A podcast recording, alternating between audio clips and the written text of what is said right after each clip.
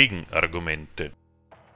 Informationen zu unseren Sendungen und unsere Kontaktadresse findet ihr auf unserer Homepage www.gegenargumente.at.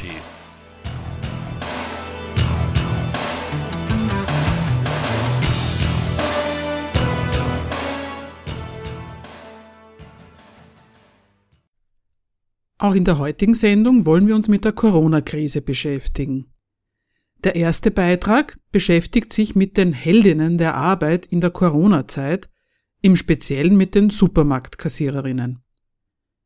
Im zweiten Beitrag geht es um eine angebliche Lehre aus Corona. Der Beitrag lautet Hinterher wird nichts mehr wie vorher sein. Von wegen. Nun zum ersten Beitrag zu den Heldinnen der Arbeit in der Corona-Zeit, am Beispiel der Supermarktkassiererin. Während des zur Bekämpfung der weiteren Ausbreitung des Coronavirus von der Regierung verhängten Lockdowns im März und April des heurigen Jahres erfreuten sich auf einmal bestimmte Berufsgruppen wie Supermarktkassiererinnen und Kassiere, Verkäuferinnen und Verkäufer, Regaleinschlichterinnen und Regaleinschlichter kurz Menschen, die in den Supermärkten bis dato einen völlig unbeachteten Dienst verrichteten, auf einmal einer ganz besonderen Wertschätzung. Sie wurden in Österreich wie auch in anderen europäischen Staaten von Vertretern der Politik, der demokratischen Öffentlichkeit bis hin zu den Bürgern als Helden der Arbeit gefeiert. Helden hat man bislang nur aus Kriegszeiten gekannt oder Einzige Ausnahme die Helden der Arbeit im ehemaligen realen Sozialismus. Plötzlich gibt es sie wieder, Heldinnen und Helden. Der Feind, der seine Opfer fordert und gegen, es, gegen den es diesmal geht, ist aber weder wie im realen Sozialismus eine zu überbietende Produktionsnorm, noch ein feindlicher Staat, sondern ein winziges, mit dem freien Auge nicht sichtbares Wesen, von dem noch nicht einmal richtig klar ist, ob es sich bei ihm um ein vollwertiges Lebewesen handelt. Nichtsdestotrotz bedroht es die Menschen rund um den Globus, nistet sich in einem Wirt ein und bringt ihn dazu, unzählige Exemplare seiner Art zu produzieren, die dann, die Sozialkontakte der Menschen nutzend, ihren Weg von einem Wirt zum nächsten finden. Keine Armee der Welt kann diesem Feind mit ihren Waffen und den Opfern ihrer Soldaten etwas anhaben.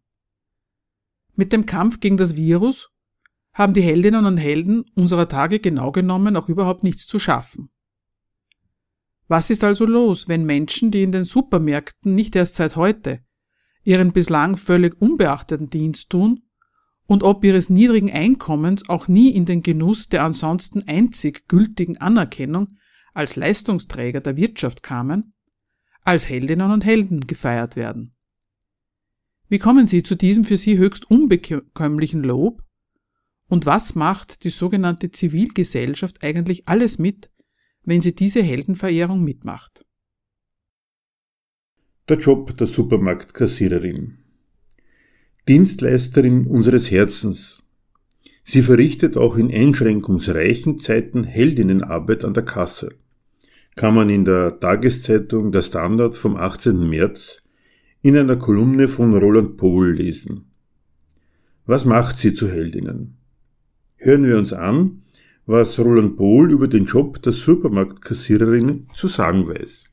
Man hat unsere Supermarktkassiererinnen und ihre wenigen männlichen Kollegen schon fröhlicher, aber auch selbstbewusster gesehen, als in diesen für sie entbehrungsreichen Tagen. Unsere Kassiererinnen sind die wenig bedankten Helferinnen der Ceres, das ist die inoffizielle Bauernbund Göttin. Man erkennt sie an ihrem charakteristischen Füllhorn. Mit Umsicht und eiserner Konzentration schieben sie, die Supermarktkassiererinnen, sämtliche Waren des täglichen Bedarfs ungerührt über den Scanner. Von der vakuumverpackten Dauerwurst bis zum sperrigen Zellstoffpaket. Ein nicht zufällig recht trostloses Bild, das der Autor dieser Zeilen vom Job der Supermarktkassiererin zeichnet. Alles in allem eine ziemlich monotone Angelegenheit. Stück um Stück, Dauerwurst um Zellstoffpaket will von der einen Seite genommen, über die Scankasse geführt und auf der anderen Seite wieder abgelegt werden. Dazwischen immer wieder einmal das Förderband mit den angesammelten Einkaufswünschen der Kunden per Fußpedal in die Reichweite der eigenen Hände transportiert, Stunde um Stunde eines dahinfließenden Arbeitstags, Arbeitstag für Arbeitstag, Jahr für Jahr. Kein Wunder, dass der eiserne Konzentration not tut. Freilich auch Umsicht, auf das nur ja kein Kunde auch nur auf die Idee kommt, ein Stück Ware an ihrem wachen Blick vorbeizuschummeln. Dass dabei auf Seiten der Kassiererinnen, anders als der Schreiber dieser Zeilen uns glauben machen möchte, auch schon in besseren Tagen keine rechte Emotion aufkommen möchte, wen wundert's? Dafür entdeckt der Schreiber der Kolumne jede Menge Eigenheiten bei den Supermarktkassiererinnen. In ihrem Bestreben, den Kunden bestmöglich zu Diensten zu sein, ersinnen sie wunderliche Eigenheiten. Die einen ordnen die Münzablagen für das Wechselgeld im kunterbunten Durcheinander an. Andere sortieren die Münzen nach Art einer aufsteigenden Tonleiter, vom Cent zur 2-Euro-Münze. So schärfen sie während langer Schichten ihre Konzentration. Andere halten imaginäre Wettkämpfe im Kopf ab. Wer hat im Konzert der klingelnden Filialkassen seine Schlange schneller abgefertigt? Schärfung der Konzentration durch das Ausführen einer wieder nur monotonen und noch dazu sinnlosen Tätigkeit? Ein Vergleich der Ordnung von Münzen mit einer Tonleiter? Dass es sich beim schnellen Abfertigen von Kunden an der Kasse um einen imaginären Wettkampf unter Kolleginnen handelt? Auf eine solche Idee muss man auch erst einmal kommen. Hat er wirklich noch nie den Ruf, eine zweite Kasse bitte, erschallen lassen, wenn es ihm wieder einmal nicht schnell genug voranging? Kassiererinnen haben in der Regel an der Kasse keine Zeit für sinnlose Konzentrationsübungen, weil die Geschäftsleitung schon dafür sorgt, dass nie zu viele Kassen besetzt sind und außerdem auch noch einiges anderes vom Schreiber dieser Zeilen offenbar unbemerkt zu erledigen ist. Was macht die Kassiererinnen zu Heldinnen? In weniger aufgeregten Tagen nimmt man die Arbeitsleistung der Kassiererinnen mit einem Achselzucken zur Kenntnis, heißt es im Standard.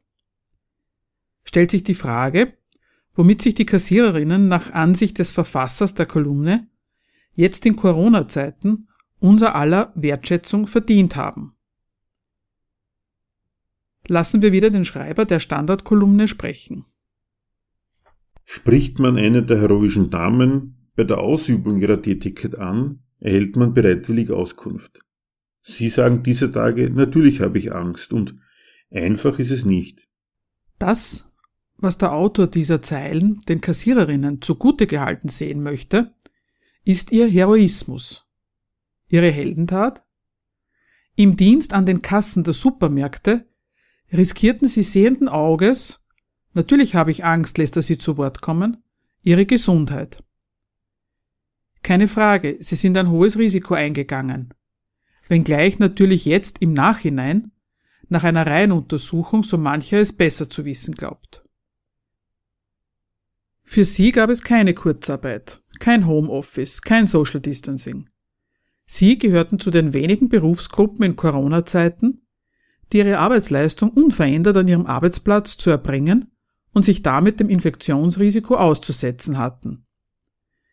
Wie man ebenfalls lesen konnte, durften sie sich dem Risiko vielfach sogar in ganz besonderem Maße aussetzen. Statt der sonst üblichen 20 Stunden in der Woche waren oft 40 Stunden und mehr angesagt und das, zumindest anfangs, noch völlig ungeschützt, noch ohne Zugangsbeschränkungen, Masken, Handschuhe, wie später üblich wurde. Wie ihr Geschäft zu führen ist, das ist Sache einzig der Geschäftsinhaber, und sie tun dies gemäß des mit ihrer wirtschaftlichen Tätigkeit verfolgten Zwecks. Der Schutz der Belegschaft ist offenbar nicht integraler Bestandteil dieses Zwecks. Auf die Idee, das Ansteckungsrisiko für ihre Belegschaft, wenn schon nicht zu verhindern, so doch wenigstens zu minimieren, mussten die Unternehmen daher erst noch gebracht werden. Auf die an zehn große Lebensmittel- und Drogerieketten gestellte Frage der Wochenzeitschrift Zeit, wie und wo sie gedenken, den Schutz der bei ihnen Beschäftigten zu erhöhen, erging von Rebe folgende aufschlussreiche Stellungnahme. Wir stehen in engem Kontakt zu den sicherheitsrelevanten Behörden und Gesundheitsämtern. Sollten weitergehende Sofortmaßnahmen notwendig werden, sind wir in der Lage, entsprechend kurzfristig zu reagieren. Im Klartext. An Sicherheitsvorkehrungen wird das umgesetzt, was vorgeschrieben wird. Selbst die Initiative zu ergreifen und entsprechende Maßnahmen zu setzen, war außerhalb der Vorstellungskraft dieser Unternehmen. Dafür erachten sich Dienstgeber nur nach Maßgabe entsprechender staatlicher Vorgaben für zuständig. Zu zumindest potenziellen Opfern der Krise gemacht worden sind die Kassiererinnen also tatsächlich. Aber wofür spricht das? Wirklich für ein Lob der Dienstnehmer, die im Angesicht der Gefahr des Arbeitsplatzverlustes dieses Risiko auf sich genommen und ihren Dienst angetreten haben? Oder nicht doch eher für eine Kritik gesellschaftlicher Verhältnisse, in denen Menschen sich zwischen der Sorge um ihre Gesundheit und der Sorge um den Verlust ihrer ganz und gar nicht natürlichen Lebensgrundlage in einer Marktwirtschaft, ihrer Einkommensquelle Arbeitsplatz entscheiden müssen. Der Verfasser der Kolumne zieht einen völlig anderen Schluss. Er sieht sich als Supermarktkunde der Kassiererin gegenüber zu Dank verpflichtet. Sie sei Dienstleisterin unserer Herzen, versieht sie doch in einschränkungsreichen Zeiten ungeachtet ihres persönlichen Risikos ihren Dienst an den Kassen der Geschäfte, die nicht qua Regierungsentscheid geschlossen wurden, und betätigt, betätigt sich damit als die, in seinen Augen, unentbehrliche Helferin der Ceres, der römischen Göttin des Ackerbaus und der Fruchtbarkeit. Diese Überhöhung der Kassiererinnen zu solchen Helferinnen der Götter und das in angeblich aufgeklärten Zeiten, belegt nur eines. Die Versorgung mit Lebensmitteln gilt ihm als quasi naturgesetzlich ident mit ihrem Verkauf. Wer derart den in Euro, Dollar oder Yen ausgewiesenen Verkaufspreis von Pflanzen als etwas recht eigentlich schon in deren Wurzeln angelegtes sieht und demgemäß nicht zwischen Versorgung und Verkaufen unterscheiden kann, schafft es dann tatsächlich, das Kassieren dieser Preise für einen Dienst am Kunden zu halten. Von dem, was die Kassiererin tatsächlich tut, ist diese Denkweise allerdings meilenweit entfernt. Wem die Supermarktkassiererinnen tatsächlich dienen, von wegen Dienstleisterin unseres Herzens. Worin besteht da denn nun wirklich der Dienst unserer Kassiererinnen, für dessen Wahrnahme auch und besonders in Zeiten von Corona wir alle als Kunden der Supermarktketten dankbar zu sein hätten.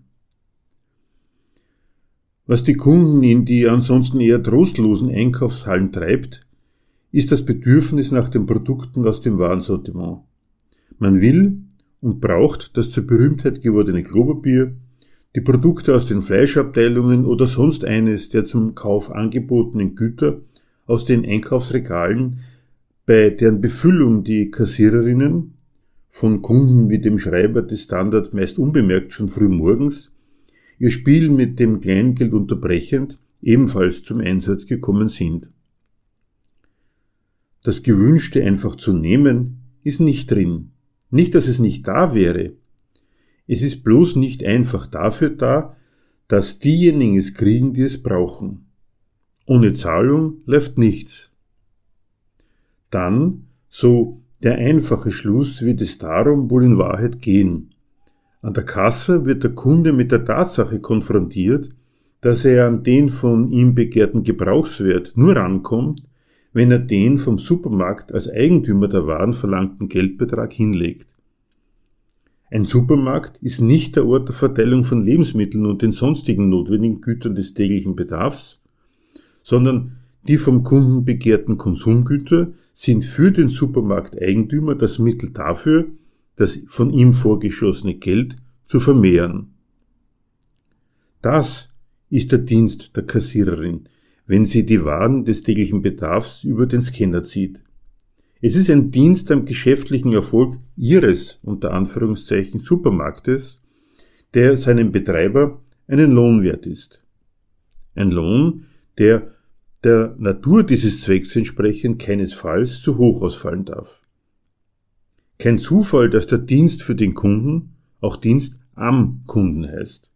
Dafür dürfen die gelobten Supermarktkassiererinnen Stunde um Stunde Tag für Tag, Jahr für Jahr, Ware um Ware, Dauerwurst zum Zellstoffpaket über den Scanner ziehen, und zwar selbst in Zeiten der Gefahr, sich dabei mit einem gefährlichen Virus zu infizieren.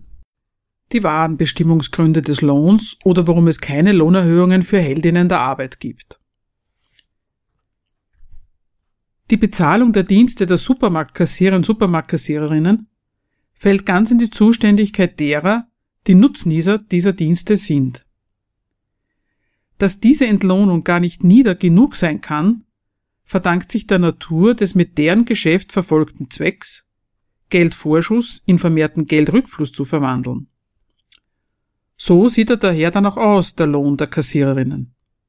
Im Internet lässt sich nachlesen. Zwei Drittel der Beschäftigten im österreichischen Handel sind weiblich. Das kollektivvertragliche Mindestgehalt für Vollzeitangestellte liegt derzeit im alten Kollektivvertrag bei 1675 Euro brutto pro Monat. Im neuen Kollektivvertrag macht es 1714 Euro brutto aus. Allerdings arbeitet ein Großteil Teilzeit. 1714 Euro für die wenigen, die einen Vollzeitjob haben. Und das brutto für monotone Tätigkeit, einseitige Belastung, gepaart mit Konzentration, vermindert doch jeder Fehler beim Herausgeben diesen spärlichen Lohn noch weiter. Große Sprünge sind da nicht drin. Die von den Kassiererinnen, wie im Übrigen aller anderen Mitarbeiter einer Firma, verrichtete Arbeit ist Mittel des Ertrags der Firma. Das hat Konsequenzen nicht nur für die Bezahlung, sondern auch hinsichtlich der Gestaltung der Tätigkeit, insbesondere der Arbeitszeiten. Mit Teilzeitarbeit verschaffen sich die Unternehmen, die ihrem Geschäftserfolg dienliche personelle und organisatorische Flexibilität des Einsatzes der Kassierer und Kassiererinnen.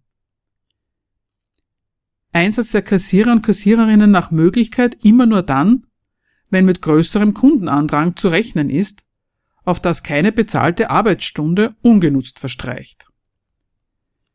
Für die große Mehrheit der Arbeitnehmer in Teilzeit heißt dies nicht nur, sich den Tag längs der Bedürfnisse ihres Unternehmens einzuteilen, sondern vor allem auch mit einem entsprechend der verringerten Arbeitszeit auch aliquot verringerten Einkommen auskommen zu müssen. Es ist daher eine Arbeit, die von vornherein nur als das bitter notwendige Zubrot zum Familieneinkommen taugt. Wenig verwunderlich daher, dass der Großteil derjenigen, die dieses Arbeitsangebot annehmen, Frauen sind, auf die zu Hause noch einige andere familiäre Verpflichtungen warten. Wenig verwunderlich auch, dass die Supermärkte sich diese Erpressungssituation dieses großen Heeres auf ein Zubrot angewiesener Frauen nicht entgehen lassen. Konsequenz sind die in diesem Berufsfeld gezahlten Löhne. Die ganze Branche gehört deshalb zum Niedriglohnbereich. Erwartungen, dass sich das Corona-Engagement auf dem Lohnzettel auswirken müsste, wie sie der Verfasser der eingangs erwähnten Standardkolumne über die Supermarktkassiererinnen als Dienstleisterin unserer Herzen formuliert, eine Hoffnung birgt somit die erzwungene Lahmlegung unserer Geschäftigkeit. Sie rückt die Wichtigkeit gerade solcher Berufsgruppen in den Blick, über deren Wohlergehen man für gewöhnlich pauschal hinwegsieht. Unsere Supermarktkassiererinnen sind Heldinnen. Punkt. Sie haben es verdient, auch nach Abklingen der Ansteckungsgefahr anständig entlohnt zu werden. Das könnte unter anderem bedeuten, unbedingt mehr als 15 Euro Stundenlohn an sie auszuzahlen. Solche Erwartungen wurden seitens der Supermarktketten wenig überraschend nicht erfüllt. An tatsächlicher, pekuniärer Abgeltung des unermüdlichen Einsatzes in dieser schwierigen Ausnahmesituation sehen die Unternehmen keine Lohnerhöhung, sondern maximal eine Extragratifikation in Form eines Dankebonus für ihre Bediensteten vor. Der Salzburger Handelskonzern Spar hat bereits gut drei Millionen Euro an die durch den ersten Riesenkundenansturm vorerst besonders getroffenen Mitarbeitergruppen ausgeschüttet, hieß es auf APA-Anfrage.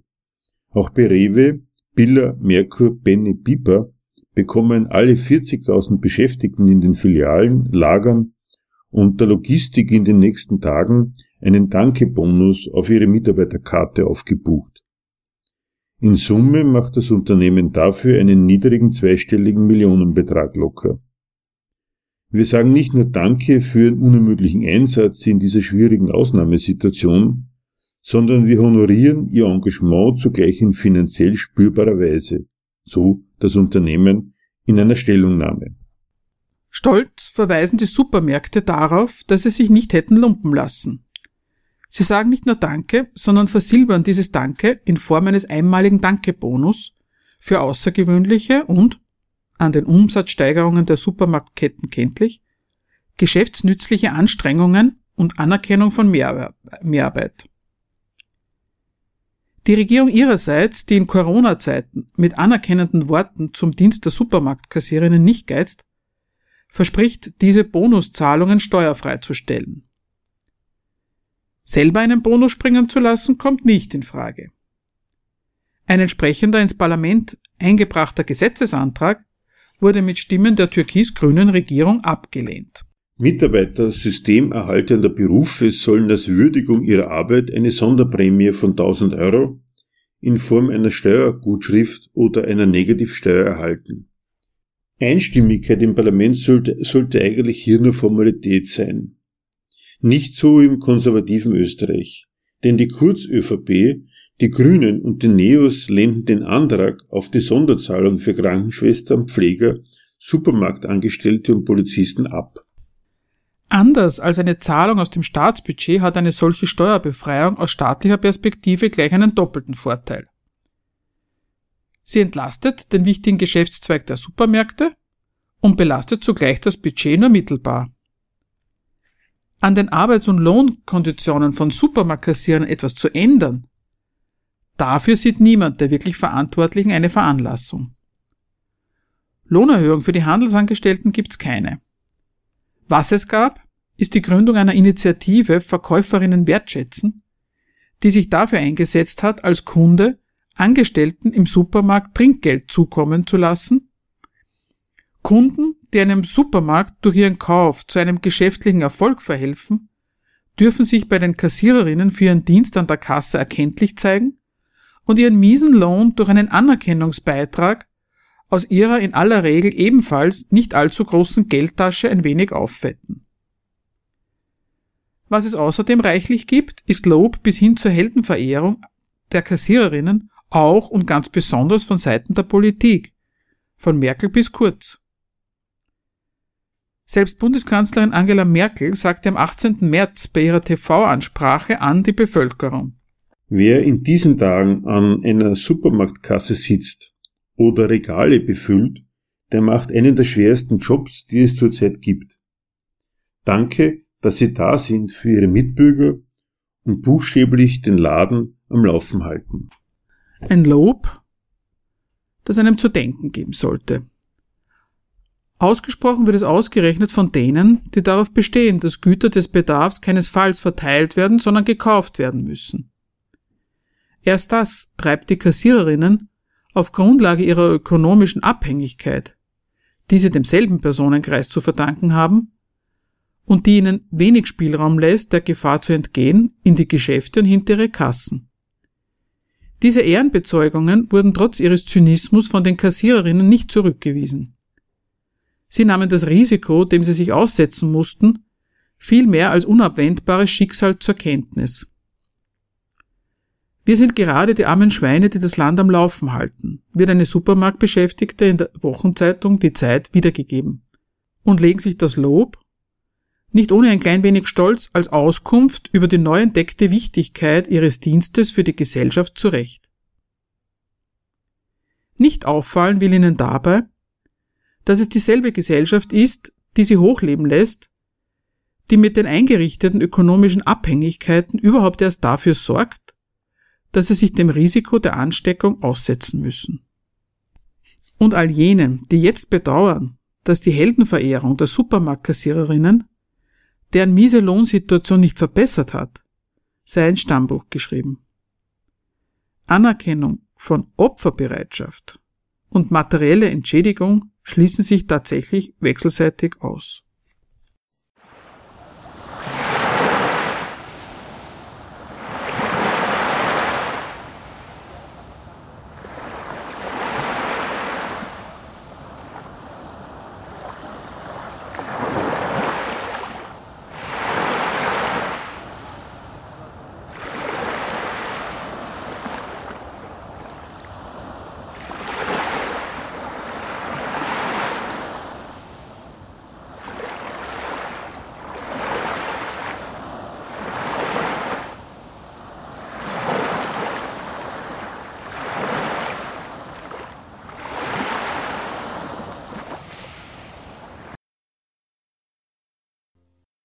Nun zum zweiten Teil unserer heutigen Sendung. Was Corona angeblich gezeigt hätte. Hinterher wird nichts mehr wie vorher sein. Von wegen. Die Corona-Krise, vor allem die Zeiten des Lockdowns, war nicht nur begleitet von Debatten, wann kommt endlich der gewohnte Normalfall wieder zurück, sondern es waren in vielen österreichischen und deutschen Zeitungen auch Beiträge zu lesen, die Corona-Krise hätte gezeigt, dass in Zukunft nicht mehr so sein wird wie zuvor.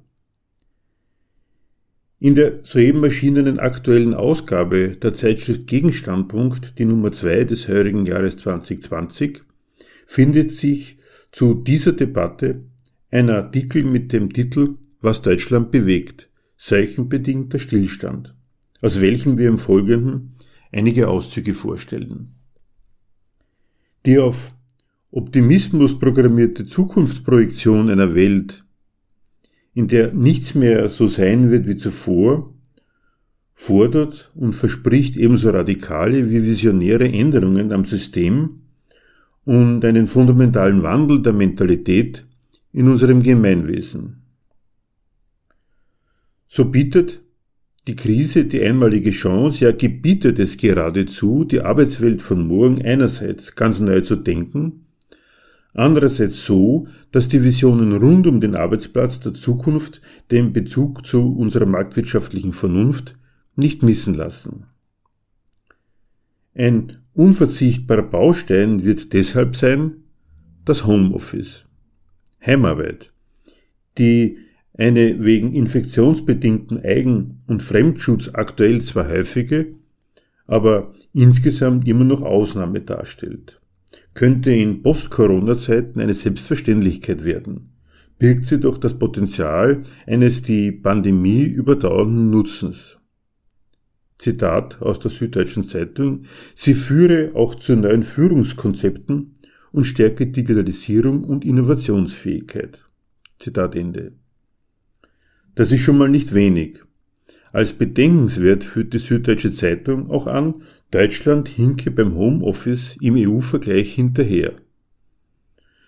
Das wirklich schlagende Argument, es geht, die Beschäftigten beweisen es tagtäglich in steigender Zahl und anscheinend mehrheitlich wohlgemut. Die Süddeutsche Zeitung berichtet, dass das Bayerische Forschungsinstitut für digitale Transformation bei einer Befragung von 1600 Beschäftigten herausgefunden hat, dass der Anteil der Menschen im Homeoffice schon in den ersten Wochen der Krise deutlich gestiegen ist. Weiters wird berichtet, die Zustimmung der Beschäftigten ist enorm. Nur 19 Prozent waren im Homeoffice unzufrieden. Die Heimarbeiter haben ihr Heim dem Vernehmen nach nicht dafür genutzt, mal alle Viere gerade sein zu lassen und zu entschleunigen, was ja jetzt schwer angesagt ist, sondern praktisch bewiesen, dass sie die Bürde, Familie und Beruf unter einem Dach auf die Reihe zu kriegen, auch in dieser erzwungenen Ausnahmesituation privat zu stemmen gewillt und irgendwie, jedenfalls auf eigene Kosten, auch dazu imstande sind. Das von den Unternehmen vorgelegte Arbeitsvolumen wird wegen eines Virus ja auch nicht weniger. Und wenn doch, weil das Geschäft einbricht, dann ist das für die Beschäftigten eine motivationssteigernde, existenzielle Bedrohung.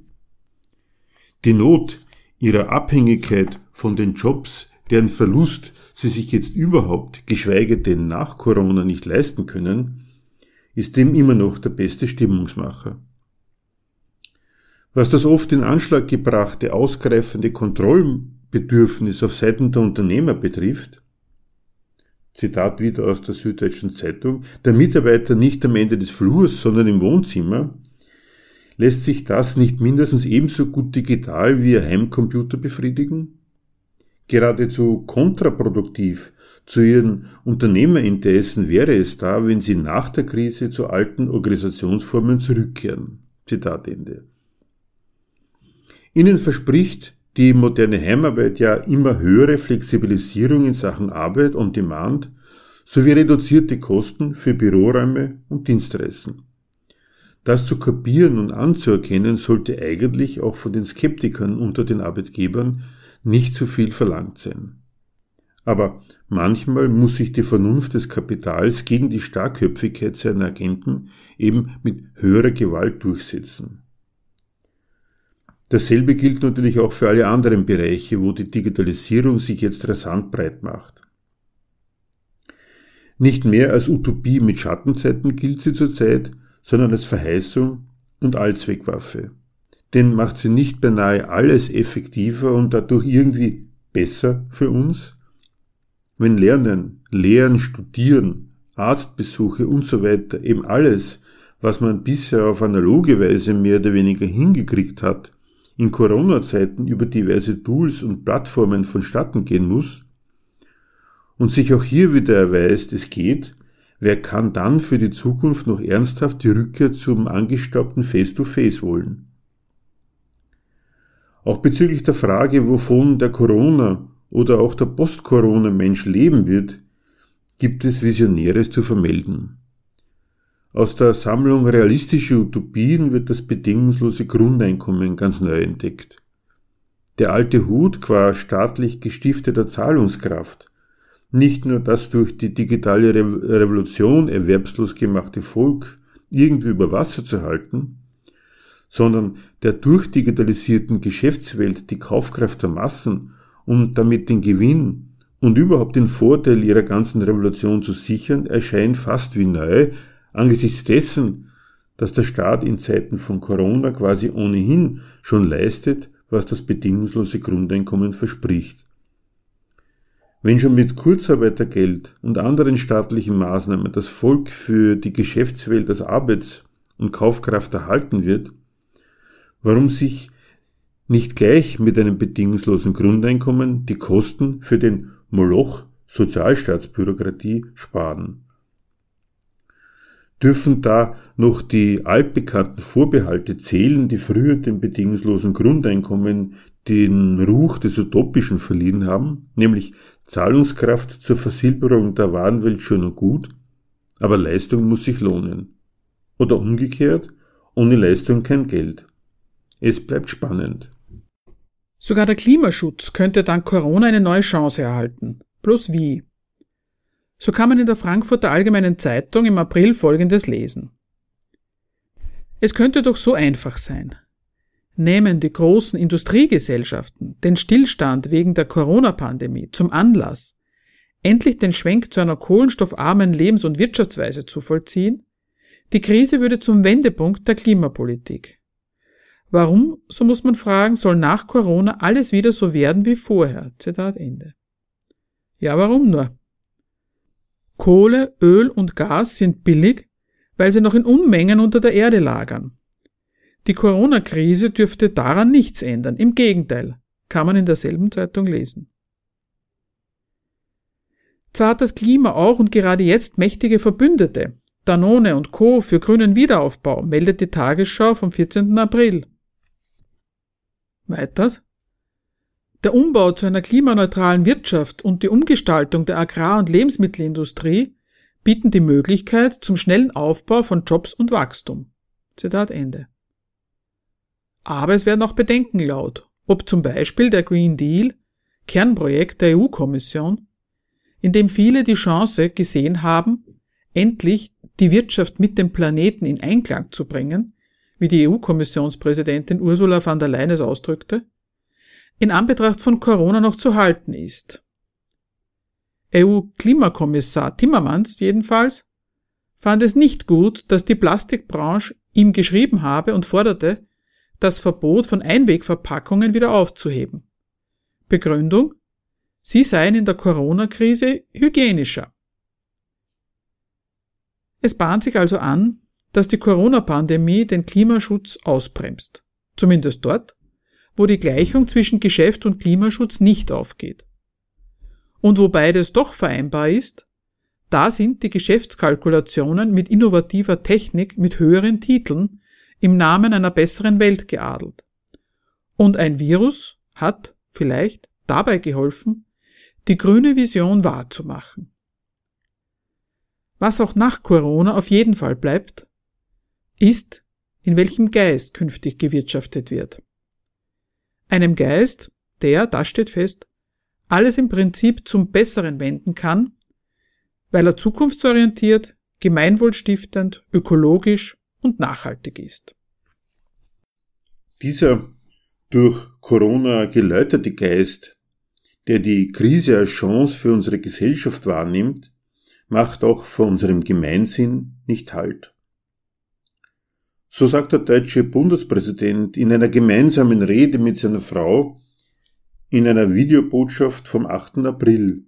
Zitat. Ihnen allen, den vielen, vielen, die helfen, möchten wir beide heute von ganzem Herzen danken. Sie leben vor, was Solidarität heißt, im Großen wie im Kleinen. Sie zeigen, was unser Land zusammenhält. Ja, wir müssen Abstand halten. Aber wir sind uns gleichzeitig nah und jeder kann etwas tun. Sie tun das schon Tag für Tag, sie halten zusammen. Füreinander, für uns alle. Zitat Ende. In seinem Loblied auf die gelebte Solidarität, für die er sich beim deutschen Volk bedankt, wirft sich der Bundespräsident nebst Gattin so auf die Krisenlage, wie es seinem Amt gebührt. Das Wir, auf das er sich so exzessiv lobend bezieht, ist nicht wie im Normalfall das Wir der bundesrepublikanischen Konkurrenzgesellschaft, es ist das real existierende Wir einer bürgerlichen Gesellschaft im Ausnahmezustand. Die allseitige Betroffenheit durch die virale Gefahr und deren Zeichen politischer Bewirtschaftung durch den föderalen Rechtsstaat fordert ausnahmslos alle, verlangt so etwas wie allgemeine Rücksichtnahme, storniert gar wenigstens teilweise die Verfolgung konkurrierender Privatinteressen. Das hat dem deutschen Volk einiges an Drangsal in Sachen Beruf, Familie und Privates beschert, auch Unmut hervorgerufen, zugleich aber, ob vor, mit oder nach Steinmeier jedenfalls ganz in dessen Sinn, eine Welle von Begeisterung losgetreten. Denn wie sonst nur in Kriegszeiten erhält durch den Corona-Notstand tatsächlich etwas reale Gestalt, was im normalen bürgerlichen Alltag, man erinnere sich leider nur, als allseits geschätztes und gepflegtes Ideal existiert. Die Vorstellung von dieser Gesellschaft als einer gemeinschaftlich handelnden, in der man aufeinander achtet und zusammenhält. Dass jetzt in dieser Ausnahmesituation das übliche Gegeneinander aus der Not geboren tatsächlich mal ein Stück weit ruht, wird erlebt und genossen als die Wahrnehmung eines solchen Gemeinschaftswerks ob als Gesundheitswünsche an und von wildfremden Mitmenschen oder durch Applaus vom Balkon für die missbezahlten Helden des Corona-Alltags. Endlich einmal kann sich der Gemeinsinn, der in normalen Zeiten immer nur Beiwerk ist und einer privaten Extraanstrengung bedarf, richtig austoben. Wenn Bekenner der Tugenden des Zusammenhalts, der Krise sei Dank zu Aktivisten davon werden, ist Anpacken mit und füreinander Ehrensache, ob mit oder in, ohne entsprechendes Amt. Das Verrückte an all dem, dass sich im Genuss solcher moralischen Aufwallungen einerseits nichts als die Unzufriedenheit mit dem normalen Lauf der Konkurrenzbahn bricht, die an diesem andererseits nichts als den rechten Geist, der ihn begleiten soll, vermisst. Neben den ganz hohen Werten, die sich allesamt auf Solidarität und Gemeinsinn reimen, gewinnen in Corona-Zeiten aber auch die kleineren Kalibers neue Strahlkraft. Wieder staunen lernen, sich Zeit füreinander nehmen, ein Lächeln schenken oder auch zwei und so weiter, lauten die Trostpflaster der Alltagsmoral, welche die oft vergeblichen Bemühungen unter den Bedingungen eingeschränkter Bewegungs- und Betätigungsfreiheit Beruf, Familie und Freizeit irgendwie in Einklang zu bringen, wenigstens erträglicher erscheinen lassen. Die tiefe Einsicht, wie wenig der Mensch braucht, um glücklich zu sein, der Sache nach eher das Armutszeugnis des unbedingten Willens, sich mit widrigen Verhältnissen, denen er ausgesetzt ist, zumindest geistig zu arrangieren, ist eben nicht nur in Zeiten wie diesen gefragt, sondern in eigentlich allen. Auch für diese eher bescheidenen Werte gilt daher, dass sie es verdienen, für die Zeit danach bewahrt zu werden. Egal in welchen Höhen angesiedelt, der neue alte Geist wird jetzt quer durch die Republik beschworen, weil man ihm auch für die Zukunft einiges Schöne abgewinnen kann. Allen voran der deutsche Bundespräsident, der sich jüngst noch mit der Veranstaltung von Kaffeetafeln begnügen musste, um ein gesellschaftliches Miteinander zu inszenieren, jetzt dagegen kann er aus dem Vollen schöpfen. Kein Wunder, dass der Mann dankbar ist. Freilich ist das mit dem Bewahren bei alledem so eine Sache. Nicht nur die Passantin, die vor laufender TV-Kamera schon jetzt die menschliche Wärme in der Zeit danach vermisst, auch der Bundespräsident lässt in seiner Zukunftsprojektion gewisse Zweifel an der Haltbarkeit der gepriesenen Tugenden erkennen.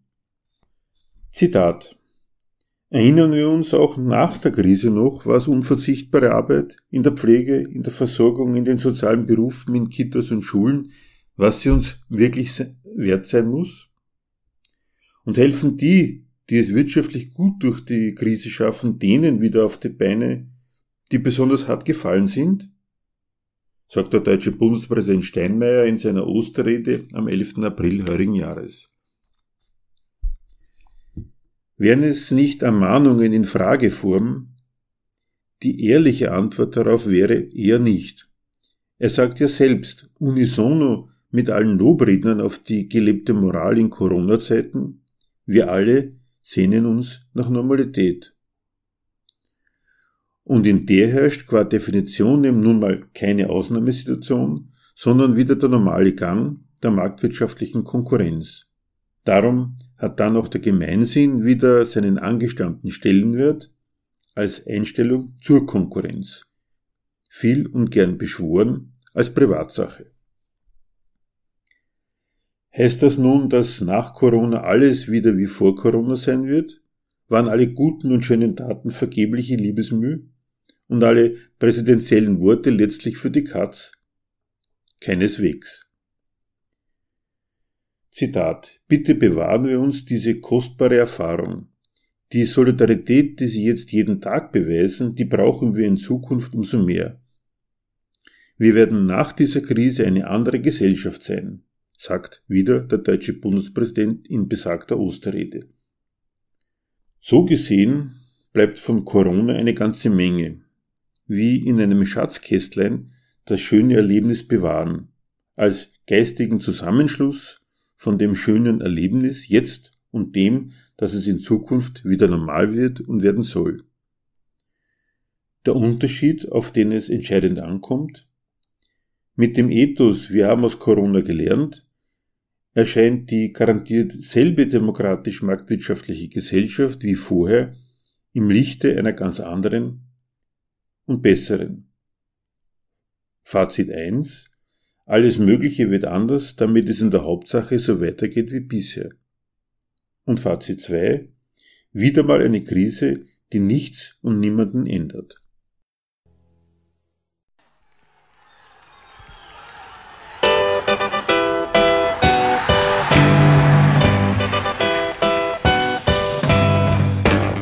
Für Diskussionsbeiträge und Kritik zu unserer Sendung verweisen wir wie immer auf unsere Homepage www.gegenargumente.at.